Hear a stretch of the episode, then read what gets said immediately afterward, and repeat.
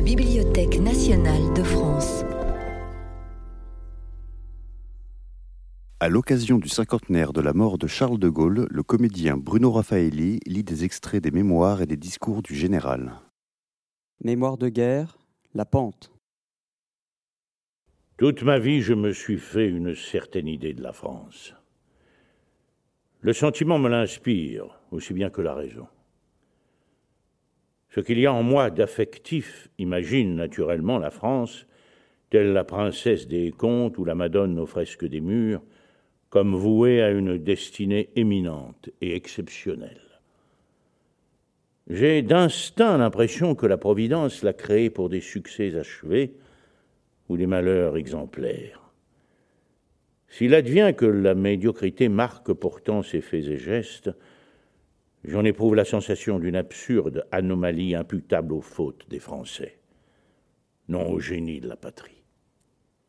Mais aussi le côté positif de mon esprit me convainc que la France n'est réellement elle-même qu'au premier rang que seules de vastes entreprises sont susceptibles de compenser les ferments de dispersion que son peuple porte en lui-même, que notre pays tel qu'il est, parmi les autres tels qu'ils sont, doit, sous peine de danger mortel, viser haut et se tenir droit.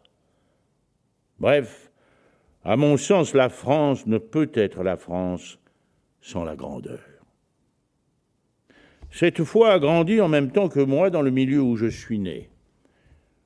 Mon père, homme de pensée, de culture, de tradition, était imprégné du sentiment de la dignité de la France. Il m'en a découvert l'histoire.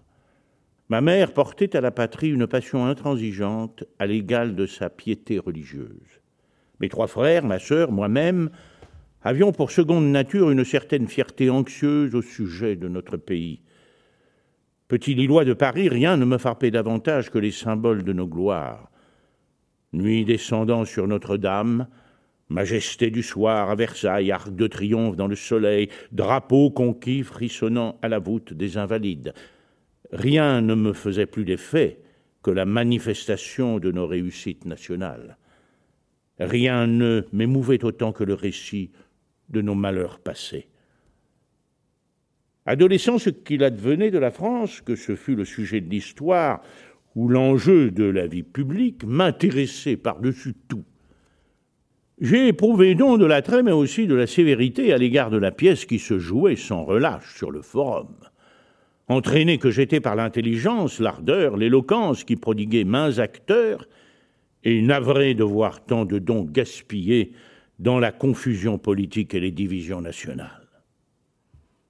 D'autant plus qu'au début du siècle apparaissaient les prodromes de la guerre, je dois dire que ma prime jeunesse imaginait sans horreur et magnifiait à l'avance cette aventure inconnue. En somme, je ne doutais pas que la France dût traverser des épreuves gigantesques, que l'intérêt de la vie consistait à lui rendre un jour quelque service signalé et que j'en aurais l'occasion. Quand j'entrai dans l'armée, elle était une des plus grandes choses du monde. Sous les critiques et les outrages qui lui étaient prodigués, elle sentait venir avec sérénité et même une sourde espérance les jours où tout dépendrait d'elle. Après Saint-Cyr, je fis au 33e régiment d'infanterie à Arras mon apprentissage d'officier.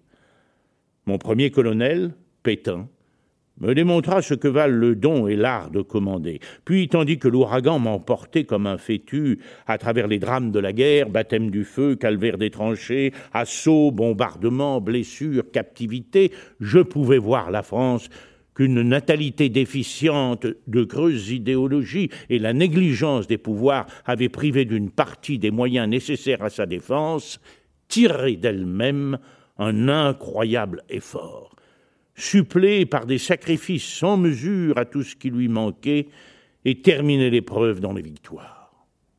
Je pouvais la voir aux jours les plus critiques se rassembler moralement au début sous l'égide de Joffre, à la fin sous l'impulsion du tigre.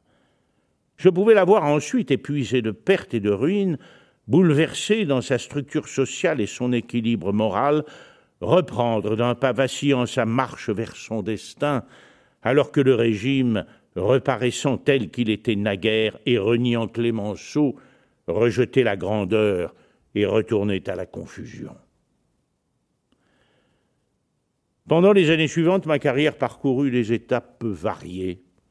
Mission et campagne en Pologne, professorat d'histoire à Saint-Cyr, école de guerre, cabinet du maréchal, commandement du 19e bataillon de chasseurs à Trèves, service d'état-major sur le Rhin et au Levant. Partout, je constatais le renouveau de prestige que ses succès récents valaient à la France, et en même temps les doutes qu'éveillaient quant à l'avenir les inconséquences de ses dirigeants. Au demeurant, je trouvais dans le métier militaire l'intérêt puissant qu'il comporte pour l'esprit et pour le cœur.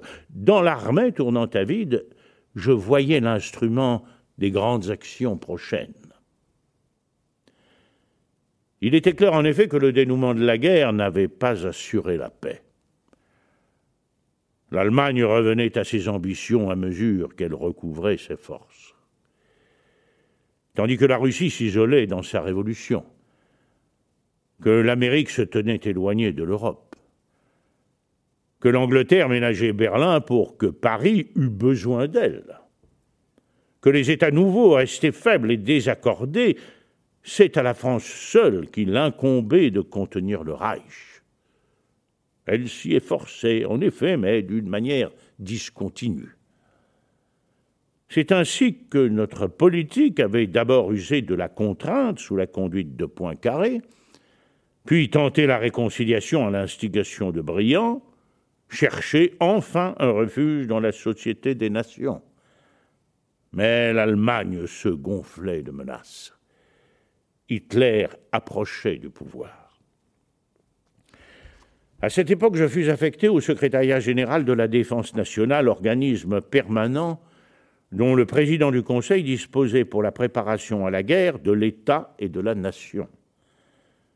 De 1932 à 1937, sous 14 ministères, je me trouvais mêlé sur le plan des études à toute l'activité politique, technique et administrative pour ce qui concernait la défense du pays. J'eus notamment à connaître des plans de sécurité et de limitation des armements qu'André Tardieu et Paul Boncourt présentèrent respectivement à Genève à fournir au cabinet Doumergue des éléments pour ses décisions quand il choisit de prendre une autre voie après l'avènement du Führer, à tisser la toile de Pénélope du projet, à m'occuper des mesures que comportait la mobilisation des administrations civiles, des industries, des services publics.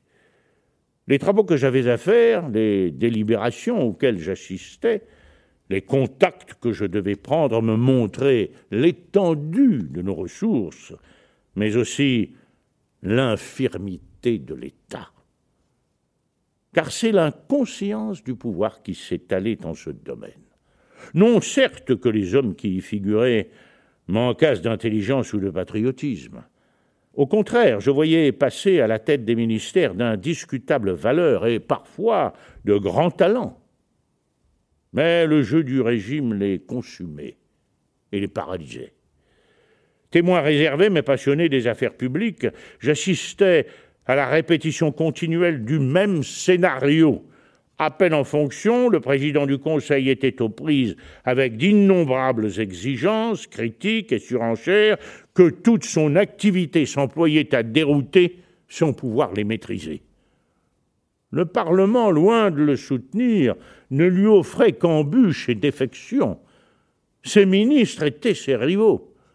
L'opinion, la presse, les intérêts le tenaient pour une cible désignée à tous les griefs.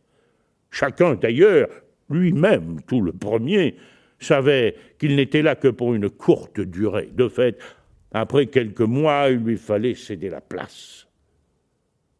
En matière de défense nationale, de telles conditions interdisaient aux responsables cet ensemble de dessins continus, de décisions mûries, de mesures menées à leur terme qu'on appelle une politique. C'est pourquoi le corps militaire, auquel l'État ne donnait d'impulsion que saccadée et contradictoire, s'enfermait dans son conformisme? L'armée se figeait dans des conceptions qui avaient été en vigueur avant la fin de la dernière guerre.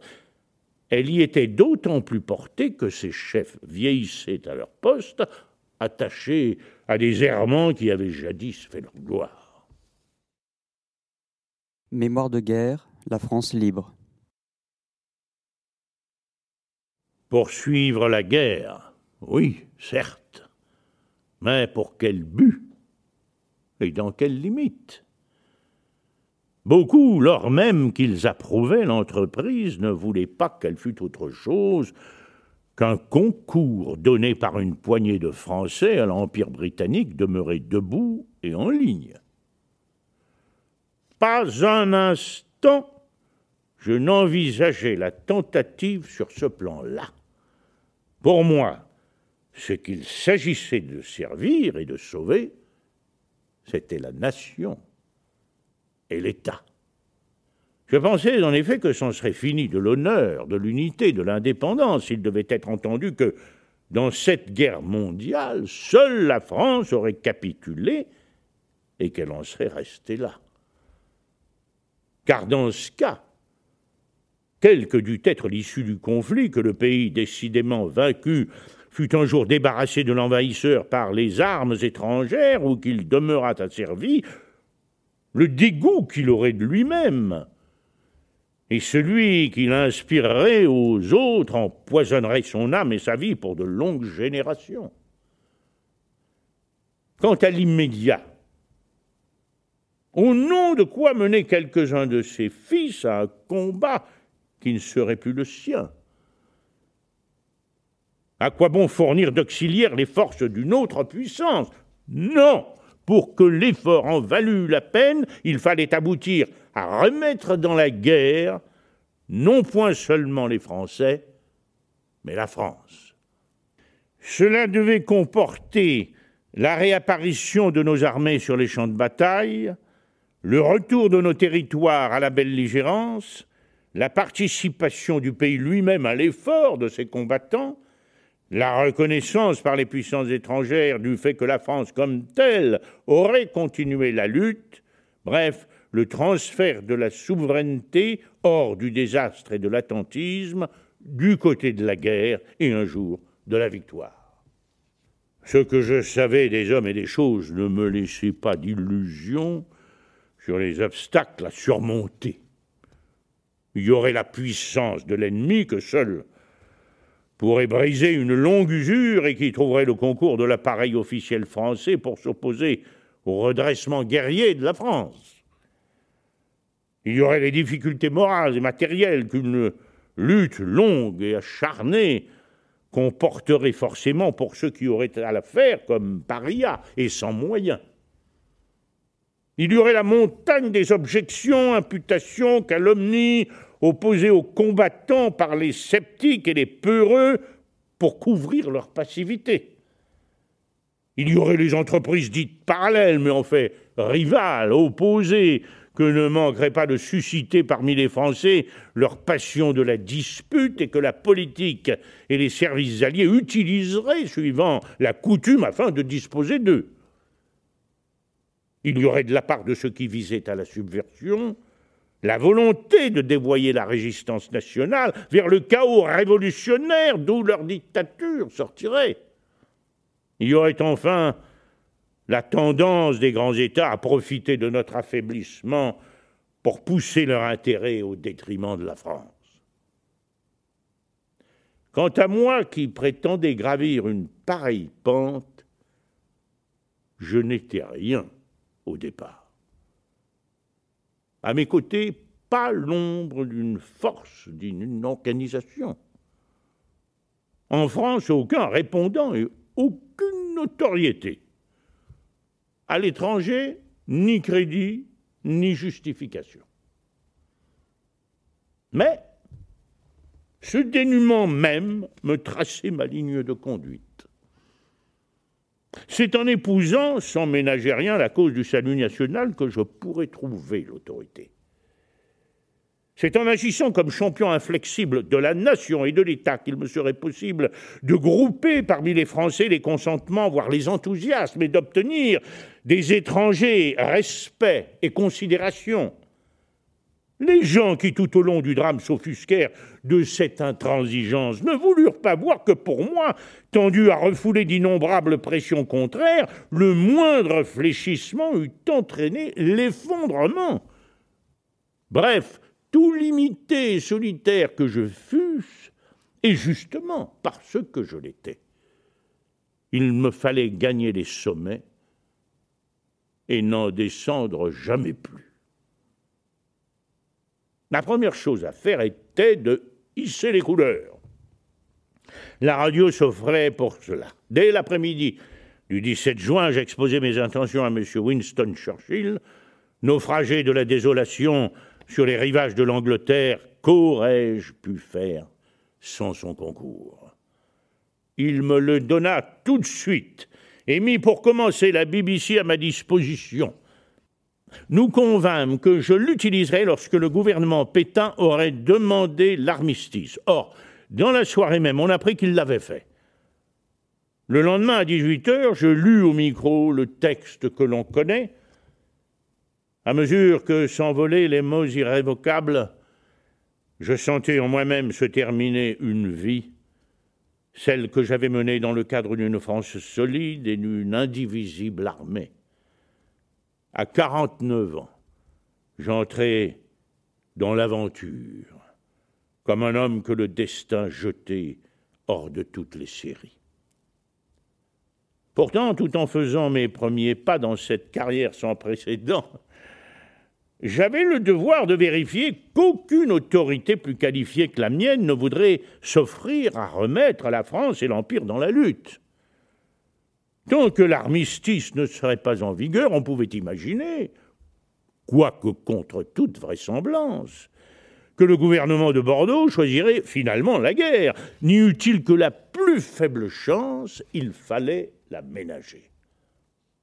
C'est pour cela que, dès mon arrivée à Londres, le 17 en après-midi, je télégraphiais à Bordeaux pour m'offrir à poursuivre dans la capitale anglaise les négociations que j'avais commencées la veille au sujet du matériel en provenance des États-Unis, des prisonniers allemands et des transports vers l'Afrique. La réponse fut une dépêche me sommant de rentrer sans délai.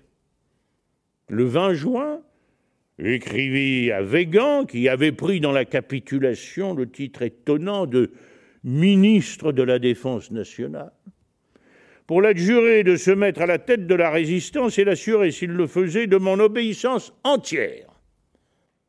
Mais cette lettre devait m'être quelques semaines plus tard retournée par son destinataire avec une mention dont le moins qu'on puisse dire est qu'elle marquait sa malveillance. Le 30 juin, l'ambassade de France me notifiait l'ordre de me constituer prisonnier à la prison Saint-Michel à Toulouse pour y être jugé par le Conseil de guerre. Celui-ci m'infligeait d'abord quatre ans de prison, puis, sur appel à minima exigé par ministre, Végan me condamnait à la peine de mort. Escomptant d'ailleurs, et pour cause, cette attitude de Bordeaux, je m'étais déjà tourné vers les autorités d'outre-mer. Dès le 19 juin, j'avais télégraphié au général Noguès, commandant en chef en Afrique du Nord et résident général au Maroc, pour me mettre à ses ordres au cas où il rejetterait l'armistice. Le soir même, parlant à la radio, j'adjurais l'Afrique de Clausel, de Bugeaud, de Lyoté, de Noguès de refuser les conditions ennemies. Le 24 juin, par télégramme, je renouvelais mon appel à Noguès et m'adressais également au général Mittelhauser et à M. Puot, respectivement commandant en chef et haut commissaire au Levant, ainsi qu'au général Catroux, gouverneur général de l'Indochine. Je suggérais à ces hautes autorités de former un organisme de défense de l'Empire dont je pouvais assurer tout de suite les liaisons avec Londres. Le 27 juin, ayant eu connaissance d'un discours quelque peu belliqueux de M. Pérouton, résident général en Tunisie, je l'adjurai à son tour de faire partie du comité de défense, tout en renouvelant mes offres au général Mittelhauser et à M. Puot. Le même jour, à tout hasard, je faisais retenir ma place et celle de mes officiers à bord d'un cargo français qui s'apprêtait à gagner le Maroc. En fait de réponse, J'eus seulement un message de l'amiral de Carpentier commandant la marine au Levant qui m'annonçait que M. Puot et le général Mittelhauser avait télégraphié au général Nogues dans le même sens que moi. En outre, un des fils du général Catroux, qui se trouvait alors à Londres, m'apporta un télégramme que son père lui adressait, l'encourageant à combattre et le chargeant de m'exprimer sa sympathique approbation. Le premier mouvement de Nogues avait été de relever le drapeau. On sait qu'au vu des conditions allemandes, il avait le 25 juin télégraphié à Bordeaux pour faire entendre qu'il était prêt à poursuivre la guerre. Employant une expression dont je m'étais moi-même servi à la radio six jours auparavant, il évoquait la panique de Bordeaux qui ne permettait pas au gouvernement d'apprécier objectivement les possibilités de résistance de l'Afrique du Nord il invitait Végan à reconsidérer ses ordres concernant l'exécution de l'armistice et protestait que si ces ordres étaient maintenus, il ne pourrait les exécuter que la rougeur au front. Il est clair que si Noguès avait choisi la voie de la résistance, tout l'Empire l'y aurait suivi.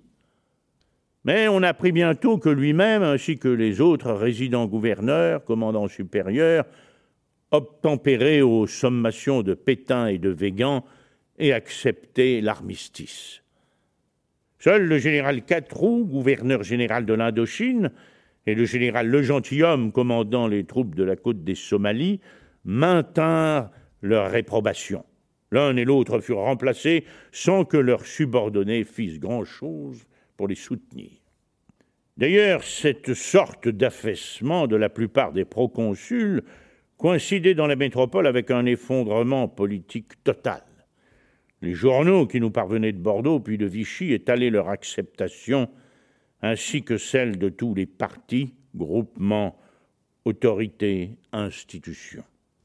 L'Assemblée nationale, réunie les 9 et 10 juillet, remettait à Pétain tous les pouvoirs, presque sans en avoir débattu. À la vérité, 80 membres présents votaient courageusement contre cette abdication. D'autre part, ceux des parlementaires qui s'étaient embarqués sur le Massilia pour gagner l'Afrique du Nord avaient par là témoigné que pour eux, l'Empire ne devait pas cesser la lutte.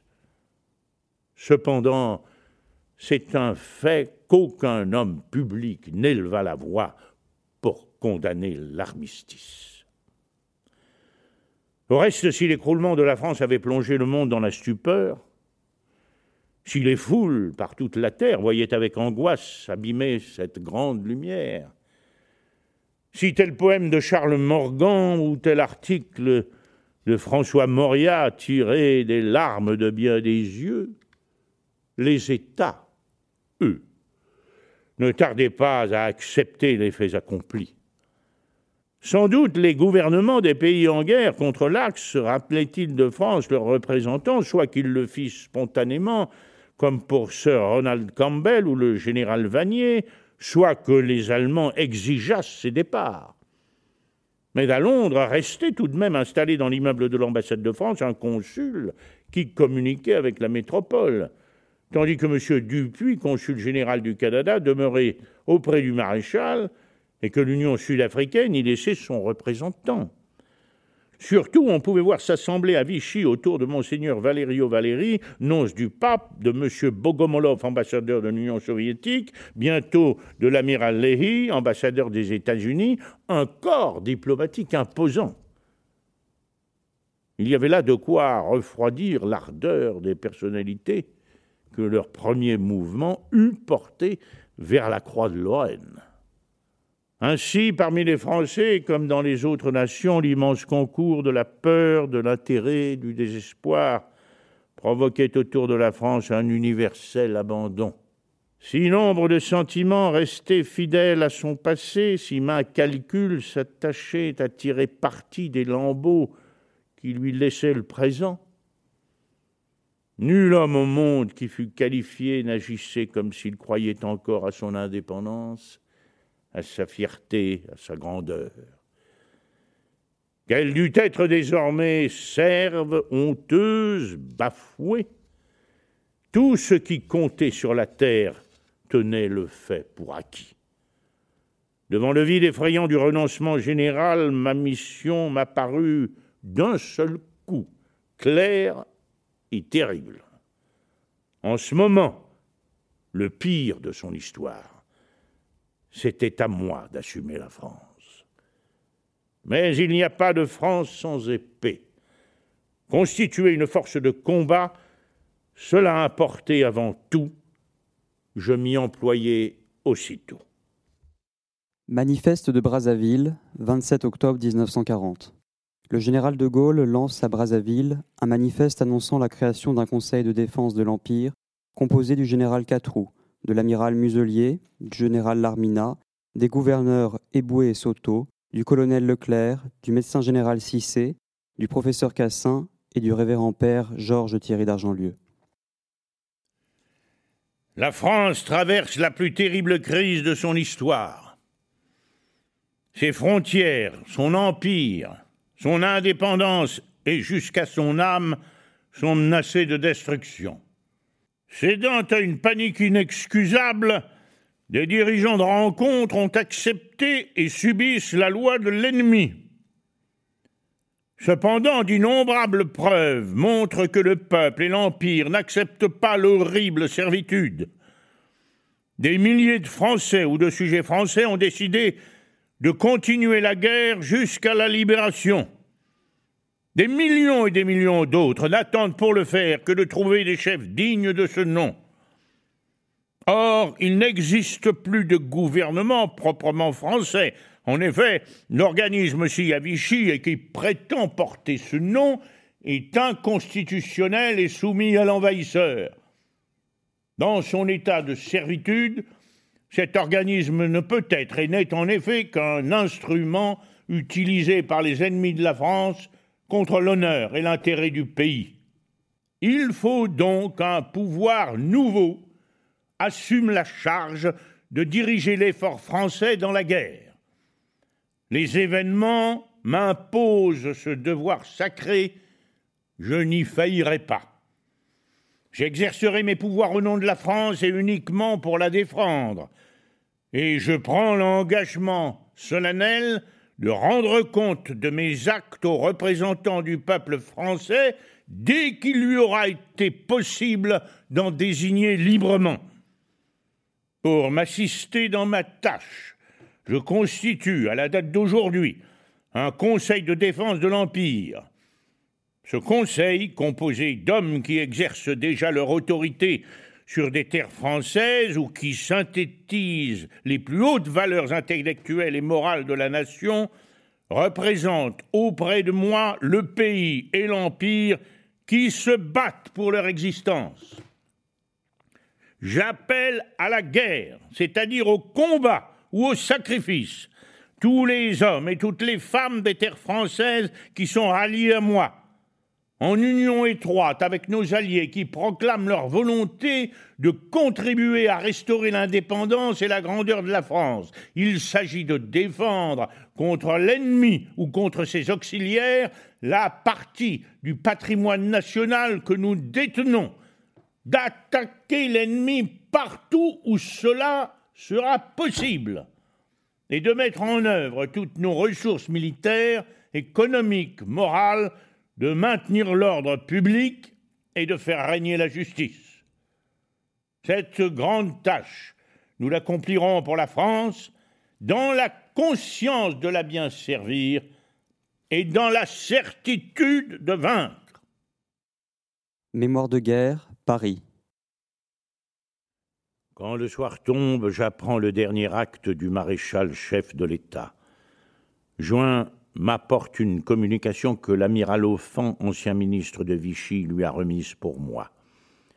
Il s'agit d'une lettre et d'un mémoire que m'adresse l'amiral, me faisant connaître la mission qu'il a reçue du maréchal et que celui-ci a formulée en deux documents secrets.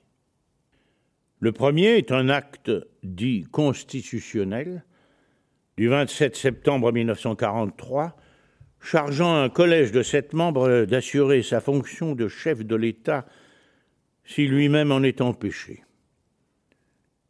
Le second datait du 11 août 1944 et un pouvoir donné par lui à l'amiral Offan de prendre éventuellement contact de sa part avec le général de Gaulle à l'effet de trouver au problème politique français au moment de la libération du territoire une solution de nature à empêcher la guerre civile et à réconcilier tous les Français de bonne foi. Le maréchal précise qu'au cas où Offend ne pourrait lui en référer, il lui fait confiance pour agir au mieux des intérêts de la patrie. Mais il ajoute Pourvu que le principe de légitimité que j'incarne soit sauvegardé.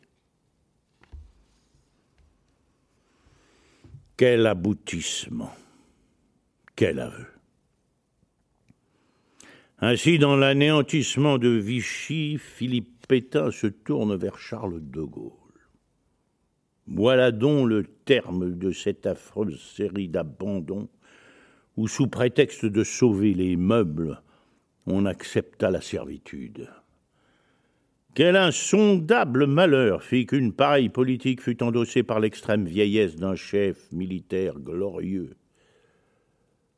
En lisant les textes que l'on m'a fait remettre de sa part, je me sens tout à la fois rehaussé dans ce qui fut toujours ma certitude et étreint d'une tristesse indicible, monsieur le maréchal. Vous qui avez fait jadis si grand honneur à nos armes, vous qui fûtes autrefois mon chef et mon exemple, où donc vous a-t-on conduit? Mais quelle suite puis-je donner à cette communication? En espèce, le sentiment ne saurait compter en face de la raison d'État. Le maréchal évoque la guerre civile. S'il entend par là le heurt violent de deux fractions du peuple français, l'hypothèse est tout à fait exclue car chez ceux qui furent ses partisans, personne, nulle part ne se dresse contre mon pouvoir.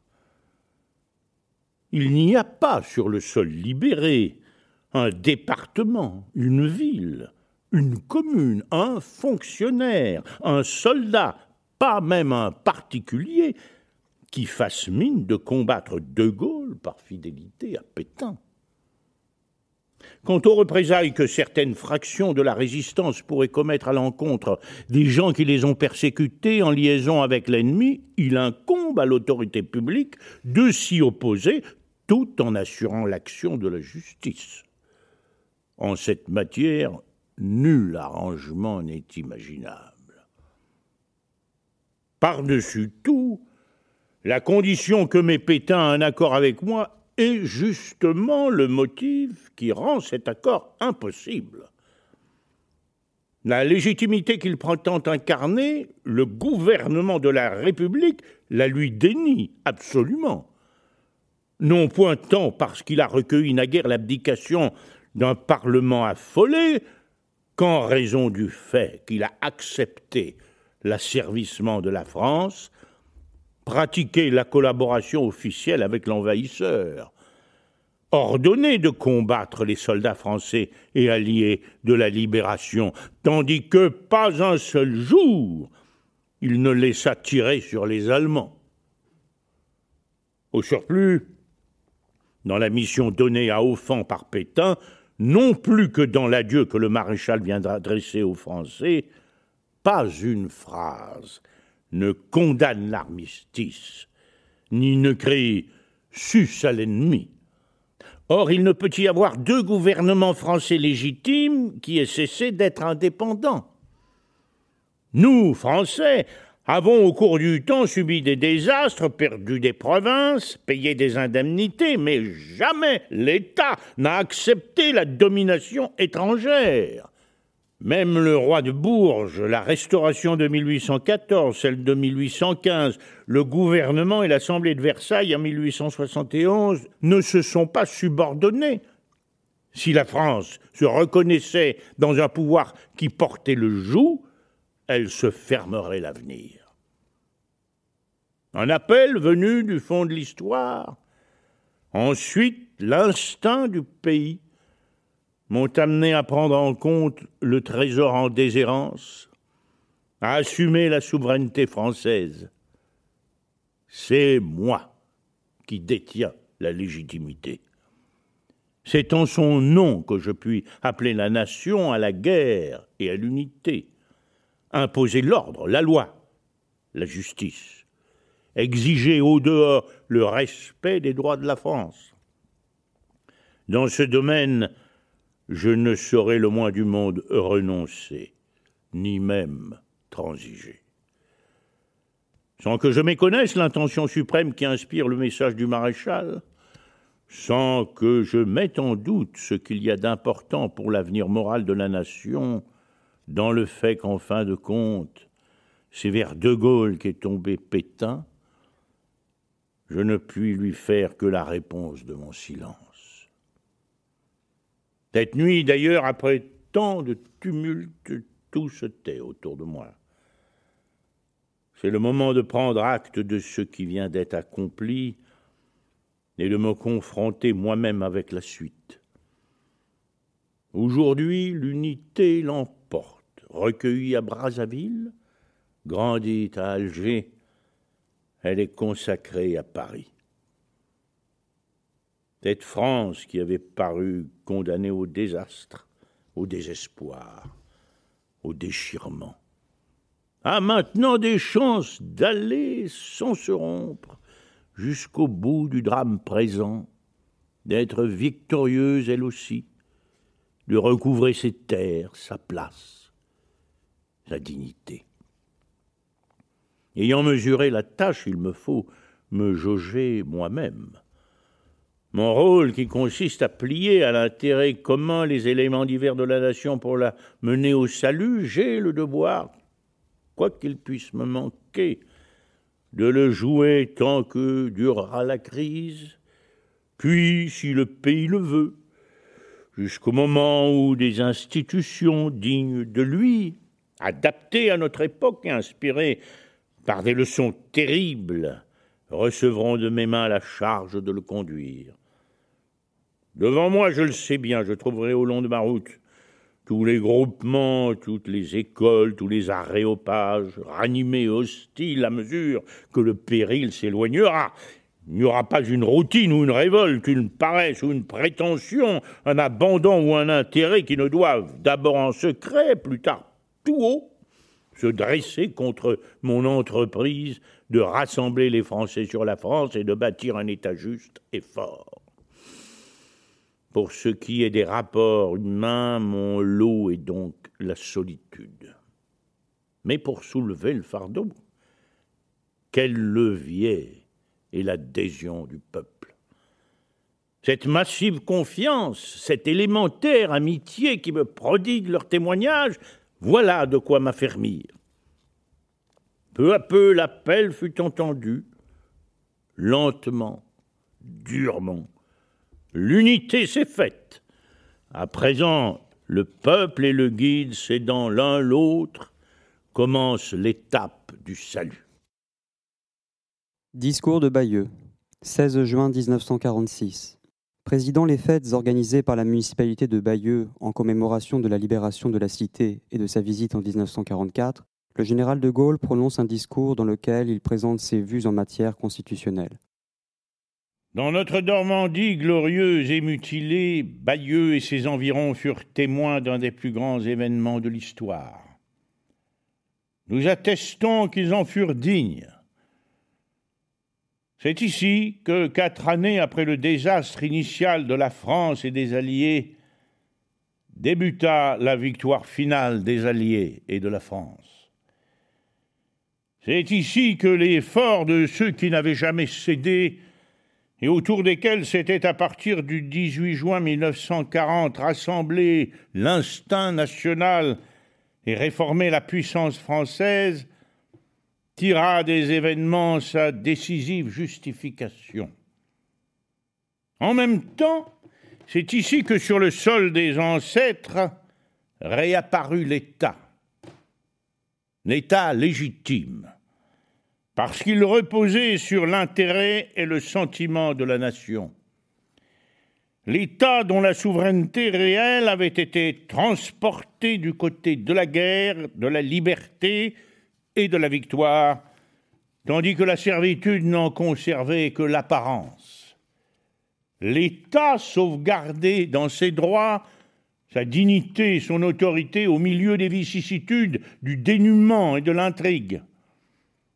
L'État préservé des ingérences de l'étranger, l'État capable de rétablir autour de lui l'unité nationale et l'unité impériale, d'assembler toutes les forces de la patrie et de l'Union française, de porter la victoire à son terme en commun avec les Alliés, de traiter d'égal à égal avec les autres grandes nations du monde, de préserver l'ordre public, de faire rendre la justice et de commencer notre reconstruction.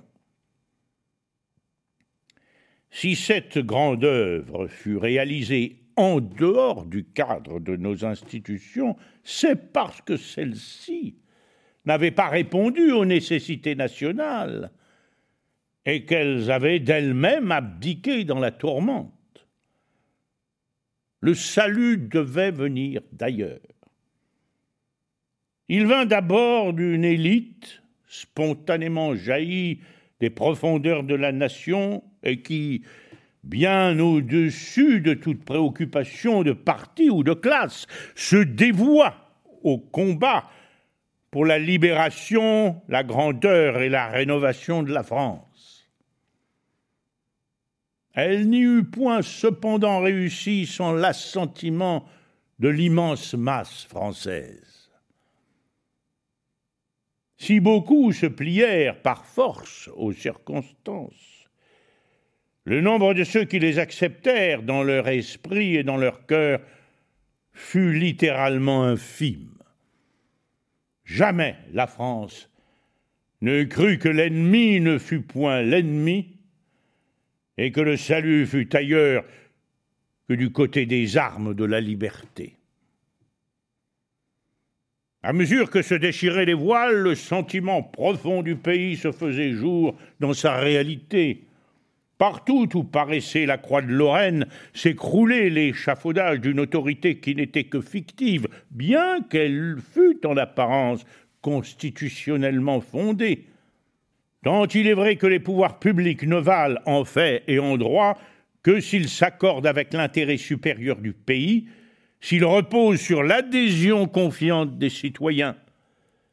En matière d'institutions, Bâtir sur autre chose, ce serait bâtir sur du sable. Ce serait risquer de voir l'édifice crouler une fois de plus à l'occasion d'une de ces crises auxquelles, par la nature des choses, notre pays se trouve si souvent exposé. Voilà pourquoi, une fois assuré le salut de l'État dans la victoire remportée, l'unité nationale maintenue, la tâche par-dessus tout urgente et essentielle était l'établissement des nouvelles institutions françaises. Dès que cela fut possible, le peuple français fut donc invité à élire ses constituants tout en fixant à leur mandat des limites déterminées et en se réservant à lui-même la décision définitive. Puis, une fois le train mis sur les rails, nous-mêmes, nous nous sommes retirés de la scène, non seulement pour ne point engager dans la lutte des partis ce qu'en vertu des événements nous pouvons symboliser qui appartient à la nation tout entière, mais encore pour qu'aucune considération relative à un homme, tandis qu'il dirigeait l'État, ne pût fausser dans aucun sens l'œuvre des législateurs. Cependant, la nation et l'Union française attendent encore une constitution qui soit faite pour elle et qu'elle ait pu joyeusement approuver. Au cours d'une période de temps qui ne dépasse pas deux fois la vie d'un homme, la France fut envahie sept fois et a pratiqué treize régimes. Car tout se tient dans les malheurs d'un peuple. Tant de secousses ont accumulé dans notre vie publique des poisons dont s'intoxique notre vieille propension gauloise aux divisions et aux querelles. Les épreuves inouïes que nous venons de traverser n'ont fait naturellement qu'aggraver cet état de choses. La situation actuelle du monde, où derrière des idéologies opposées se confrontent des puissances entre lesquelles nous sommes placés, ne laisse pas d'introduire dans nos luttes politiques un facteur de trouble passionné. Bref, la rivalité des partis revêt chez nous un caractère fondamental qui met toujours en question et sous lequel s'estompent trop souvent les intérêts supérieurs du pays. Il y a là un fait patent qui tient au tempérament national, aux péripéties de l'histoire et aux ébranlements du présent, mais dont il est indispensable à l'avenir du pays et de la démocratie que nos institutions tiennent compte et se gardent afin de préserver le crédit des lois, la cohésion des gouvernements, l'efficience des administrations, le prestige et l'autorité de l'État c'est qu'en effet le trouble dans l'État a pour conséquence inéluctable la désaffection des citoyens à l'égard des institutions. Il suffit alors d'une occasion pour faire apparaître la menace de la dictature, d'autant plus que l'organisation en quelque sorte mécanique de la société moderne rend chaque jour plus nécessaire et plus désiré le bon ordre dans la direction et le fonctionnement régulier des rouages. Comment et pourquoi donc on finit chez nous la première, la deuxième, la troisième République? Comment et pourquoi donc la démocratie italienne, la République allemande de Weimar, la République espagnole firent-elles place au régime que l'on sait? Et pourtant, qu'est la dictature sinon une grande aventure? Sans doute ces débuts semblent avantageux au milieu de l'enthousiasme des uns, de la résignation des autres, dans la rigueur de l'ordre qu'elle impose, à la faveur d'un décor éclatant et d'une propagande à sens unique, elle prend d'abord un tour de dynamisme qui fait contraste avec l'anarchie qui l'avait précédée. Mais c'est le destin de la dictature d'exagérer ses entreprises. À mesure que se fait jour parmi les citoyens l'impatience des contraintes, la nostalgie de la liberté. Il lui faut à tout prix leur offrir en compensation des réussites sans cesse plus étendues. La, nation devient une machine à laquelle le maître imprime une accélération effrénée. Qu'il s'agisse de dessins intérieurs ou extérieurs, les buts, les risques, les efforts dépassent peu à peu toute mesure. À chaque pas se dressent au dehors et au dedans des obstacles multipliés. À la fin, le ressort se brise. L'édifice grandiose s'écroule dans le malheur et dans le sang. Il suffit d'évoquer cela pour comprendre à quel point il est nécessaire que nos institutions démocratiques nouvelles compensent par elles-mêmes les effets de notre perpétuelle effervescence politique. Il y a Là, au surplus, pour nous, une question de vie ou de mort dans le monde et au siècle où nous sommes, où la position d'indépendance et jusqu'à l'existence de notre pays et de notre Union française se trouve bel et bien en jeu. Certes, il est de l'essence même de la démocratie que les opinions s'expriment et qu'elles s'efforcent par le suffrage d'orienter, suivant leur conception, l'action publique et la législation. Mais aussi, tous les principes et toutes les expériences exigent que les pouvoirs publics, législatifs, exécutifs, judiciaires, soient nettement séparés et fortement équilibrés, et qu'au-dessus des contingences politiques soit établi un arbitrage national qui fasse valoir la continuité au milieu des combinaisons. Il est clair et il est entendu que le vote définitif des lois et des budgets revient à une assemblée élue au suffrage universel et direct. Mais le premier mouvement d'une telle assemblée ne comporte pas nécessairement une clairvoyance et une sérénité entière. Il faut donc attribuer à une deuxième assemblée élue et composée d'une autre manière la fonction d'examiner publiquement ce que la première a pris en considération, de formuler des amendements, de proposer des projets, Or, si les grands courants de politique générale sont naturellement reproduits dans le sein de la Chambre des députés, la vie locale, elle aussi a ses tendances et ses droits.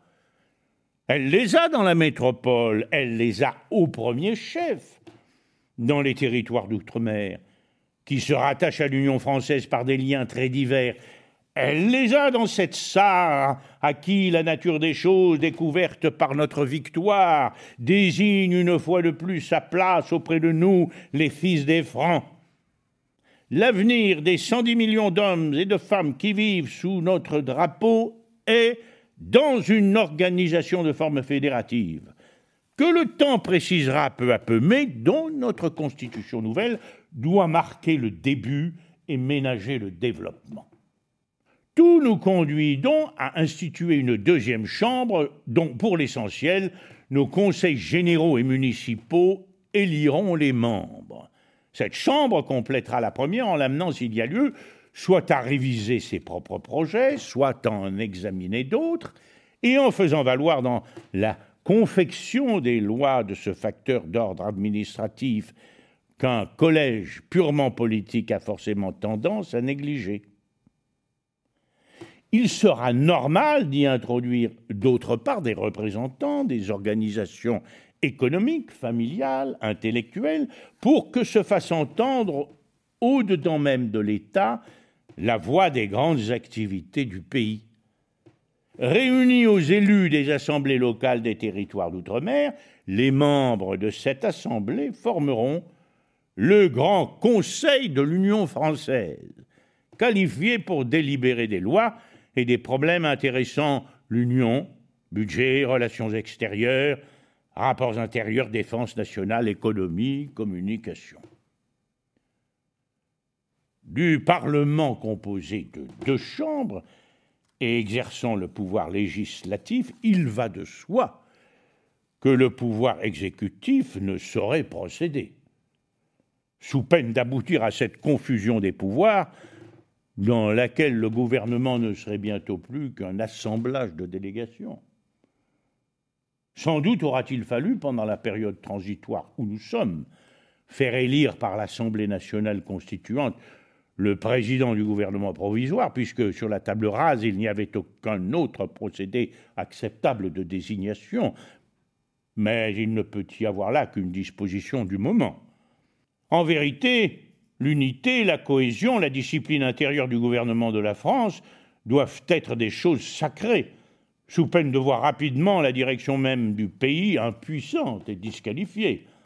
Or, comment cette unité, cette cohésion, cette discipline serait-elle maintenue à la longue si le pouvoir exécutif émanait de l'autre pouvoir auquel il doit faire équilibre et si chacun des membres du gouvernement, lequel est collectivement responsable devant la représentation nationale tout entière, n'était à son poste que le mandataire d'un parti. C'est donc du chef de l'État, placé au-dessus des partis, élu par un collège qui englobe le Parlement, mais beaucoup plus large et composé de manière à faire de lui le président de l'Union française en même temps que celui de la République, que doit procéder le pouvoir exécutif au chef de l'État la charge d'accorder l'intérêt général quant au choix des hommes avec l'orientation qui se dégage du Parlement. À lui la mission de nommer les ministres et d'abord bien entendu le premier qui devra diriger la politique et le travail du gouvernement. Au chef de l'État la fonction de promulguer les lois et de prendre les décrets, car c'est envers l'État tout entier que ceci et cela engagent les citoyens. À lui la tâche de présider les conseils du gouvernement et d'y exercer cette influence de la continuité dont une nation ne se passe pas. À lui l'attribution de servir d'arbitre au-dessus des contingences politiques, soit normalement par le Conseil, soit dans les moments de grave confusion, en invitant le pays à faire connaître par des élections sa décision souveraine. À lui s'il devait arriver que la patrie fût en péril de devoir être le garant de l'indépendance nationale et des traités conclus par la France. Des Grecs jadis demandaient au sage Solon Quelle est la meilleure constitution? Il répondait Dites-moi d'abord pour quel peuple et à quelle époque? Aujourd'hui, c'est du peuple français et des peuples de l'Union française qu'il s'agit et à une époque bien dure et bien dangereuse. Prenons-nous tels que nous sommes, prenons le siècle comme il est. Nous avons amené à bien, malgré d'immenses difficultés, une rénovation profonde qui conduise chaque homme et chaque femme de chez nous à plus d'aisance, de sécurité, de joie, et qui nous fasse plus nombreux, plus puissants, plus fraternels. Nous avons à conserver la liberté sauvée avec tant et tant de peine. Nous avons à assurer le destin de la France au milieu de tous les obstacles qui se dressent sur sa route et sur celle de la paix. Nous avons à déployer parmi nos frères les hommes ce dont nous sommes capables pour aider notre pauvre et vieille mère, la terre. Soyons assez lucides et assez forts pour nous donner, pour observer des règles de vie nationale qui tentent à nous rassembler quand sans relâche nous sommes portés à nous diviser contre nous-mêmes. Toute notre histoire, c'est l'alternance des immenses douleurs d'un peuple dispersé et des fécondes grandeurs d'une nation libre, groupée sous l'égide d'un État fort. Déclaration du 15 mai 1958. Le 13 mai 1958, quatre semaines après la chute du gouvernement Félix Gaillard, M. Pierre Fimelin a demandé à l'Assemblée nationale d'exprimer sa confiance au gouvernement qu'il se propose de constituer. Le même jour, à Alger, une manifestation des partisans de l'Algérie française a abouti à l'occupation du palais du gouvernement général et à la création d'un comité de salut public. Devant la situation qui résulte de ces événements, le général de Gaulle rompt le silence qu'il observait depuis plusieurs années. La dégradation de l'État entraîne infailliblement l'éloignement des peuples associés, le trouble de l'armée au combat, la dislocation nationale, la perte de l'indépendance. Depuis douze ans, la France, aux prises avec des problèmes trop rudes pour le régime des partis, est engagée dans ce processus désastreux. Naguère, le pays dans ses profondeurs m'a fait confiance pour le conduire tout entier jusqu'à son salut. Aujourd'hui, devant les épreuves qui montent de nouveau vers lui, qu'il sache que je me tiens prêt à assumer les pouvoirs de la République. Mémoire d'espoir, le chef de l'État. Les institutions nouvelles sont en place. Du sommet de l'État, comment vais-je les façonner? Dans une large mesure, il m'appartient de le faire, car les raisons qui m'y ont amené et les conditions dans lesquelles je m'y trouve ne ressortent pas des textes. Au surplus, elles n'ont dans l'histoire aucun précédent.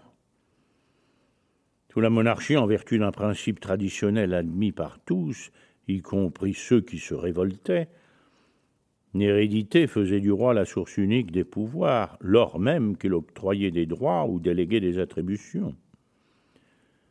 Les plébiscites qui instaurèrent chacun de nos deux empereurs leur conféraient à vie l'autorité entière, quelles que fussent les instances établies à côté d'eux.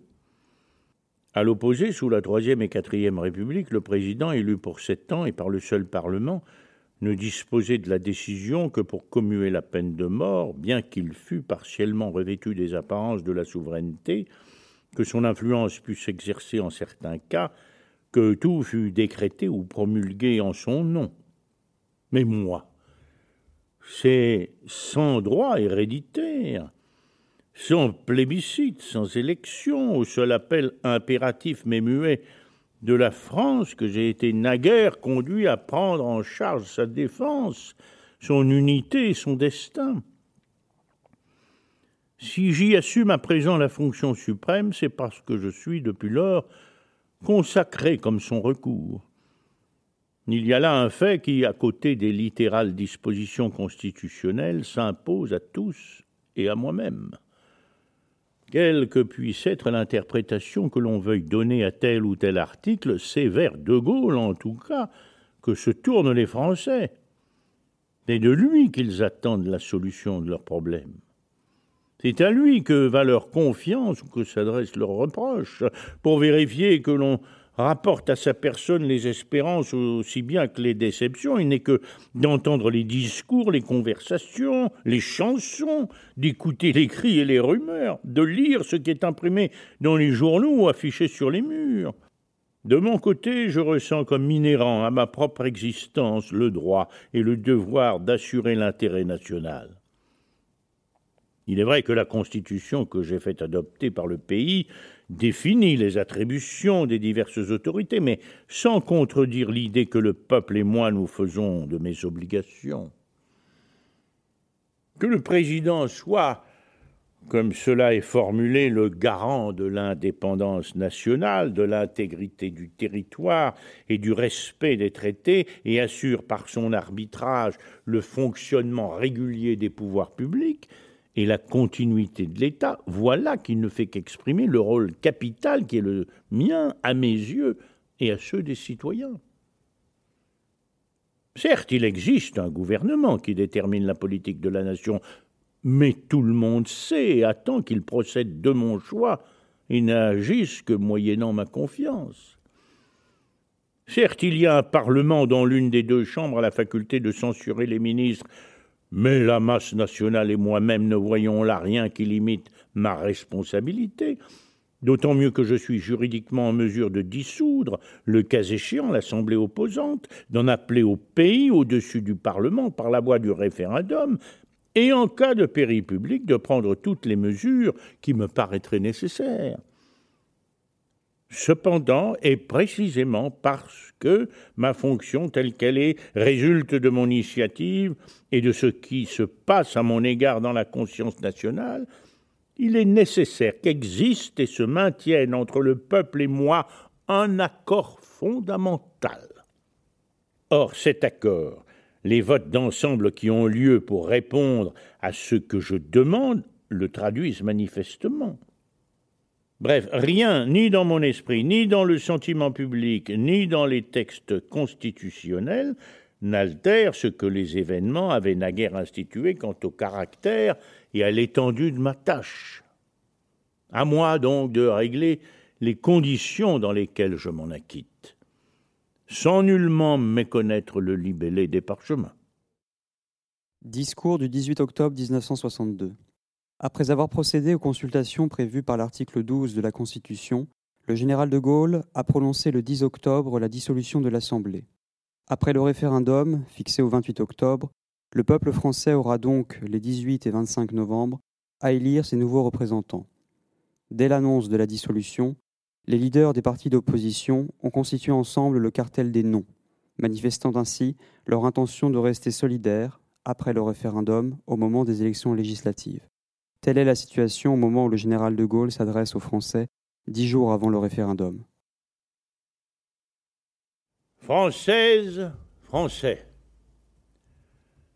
Le 28 octobre, ce que vous allez répondre à ce que je vous demande engagera le destin de la France. J'ai le devoir de vous dire pourquoi. Tout le monde sait qu'en adoptant sur ma proposition la Constitution de 1958, notre peuple a condamné à une immense majorité le régime désastreux qui livrait la République à la discrétion des partis et une fois de plus avait failli jeter la France au gouffre. Tout le monde sait que par le même vote, notre peuple a institué un président, chef de l'État, guide de la France, clé de voûte des institutions, et a consacré le référendum qui permet au président de soumettre directement au pays ce qui peut être essentiel. Tout le monde sait qu'en même temps, notre peuple m'a fait confiance pour régler avec mon gouvernement les lourds problèmes devant lesquels venait de s'effondrer le système de la décadence, menace immédiate de faillite, absurde conflit algérien, danger grave d'opposition entre la nation et son armée, abaissement de la France au milieu d'un monde qui lui était alors malveillant ou méprisant. Cette mission si j'ai pu jusqu'à présent la remplir, c'est tout d'abord parce que j'étais sûr que vous m'en approuviez. Mais c'est aussi parce que nos institutions nouvelles me donnaient les moyens de faire ce qu'il fallait. Ainsi ai-je pu, pendant quatre années, sans altérer les droits des citoyens ni les libertés publiques, assurer la conduite du pays vers le progrès, la prospérité, la grandeur, étouffer à mesure les menaces criminelles qui se dressaient contre l'État et empêcher le retour aux vices du régime condamné. Comme la preuve est ainsi faite que la valeur d'une constitution qui veut que l'État ait une tête, et comme depuis que je joue ce rôle, personne n'a jamais pensé que le président de la République était là pour autre chose, je crois, en toute conscience, que le peuple français doit marquer maintenant, par un vote solennel, qu'il veut qu'il en soit ainsi, aujourd'hui, demain et plus tard. Je crois que c'est pour lui le moment d'en décider. Car autrement, les attentats qui ont été perpétrés et ceux qui sont préparés font voir que ma disparition risquerait de replonger la France dans la confusion de naguère et bientôt dans la catastrophe. Bref, je crois que quoi qu'il arrive, la nation doit avoir désormais le moyen de choisir elle-même son président, à qui cette investiture directe pourra donner la force et l'obligation d'être le guide de la France et le garant de l'État. Et pourquoi Française, Français, m'appuyant sur notre Constitution, usant du droit qu'elle me donne formellement de proposer au peuple souverain par voie de référendum tout projet de loi qui porte sur l'organisation des pouvoirs publics, mesurant mieux que jamais la responsabilité historique qui m'incombe à l'égard de la patrie, je vous demande tout simplement de décider que dorénavant, vous élirez votre président au suffrage universel. Si votre réponse est non, comme le voudraient tous les anciens partis afin de rétablir leur régime de malheur, ainsi que tous les factieux pour se lancer dans la subversion, ou même, si la majorité des oui est faible, médiocre, aléatoire, il est bien évident que ma tâche sera terminée aussitôt et sans retour. Car que pourrais-je faire ensuite sans la confiance chaleureuse de la nation? Mais si, comme je l'espère, comme je le crois, comme j'en suis sûr, vous me répondez oui, une fois de plus et en masse, alors me voilà confirmé par vous toutes et par vous tous dans la charge que je porte. Voilà le pays fixé, la République assurée et l'horizon dégagé. Voilà le monde décidément certain du grand avenir de la France. Vive la République, vive la France. Vous venez d'écouter un podcast de la Bibliothèque nationale de France. Retrouvez les conférences, rencontres et créations de la BNF sur toutes les plateformes de podcast ainsi que sur le site bnf.fr.